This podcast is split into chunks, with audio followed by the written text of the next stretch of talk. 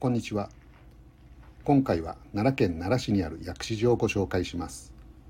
このお寺は世界文化遺産に登録されている日本を代表する仏教寺院です。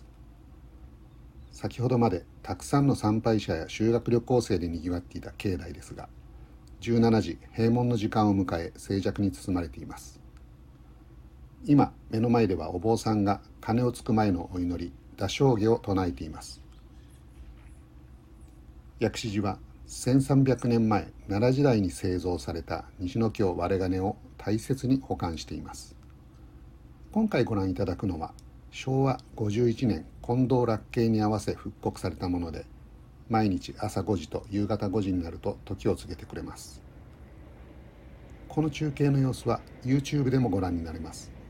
梵鐘の美しい音色とダイナミックな打鐘に触れることができる貴重な機会です。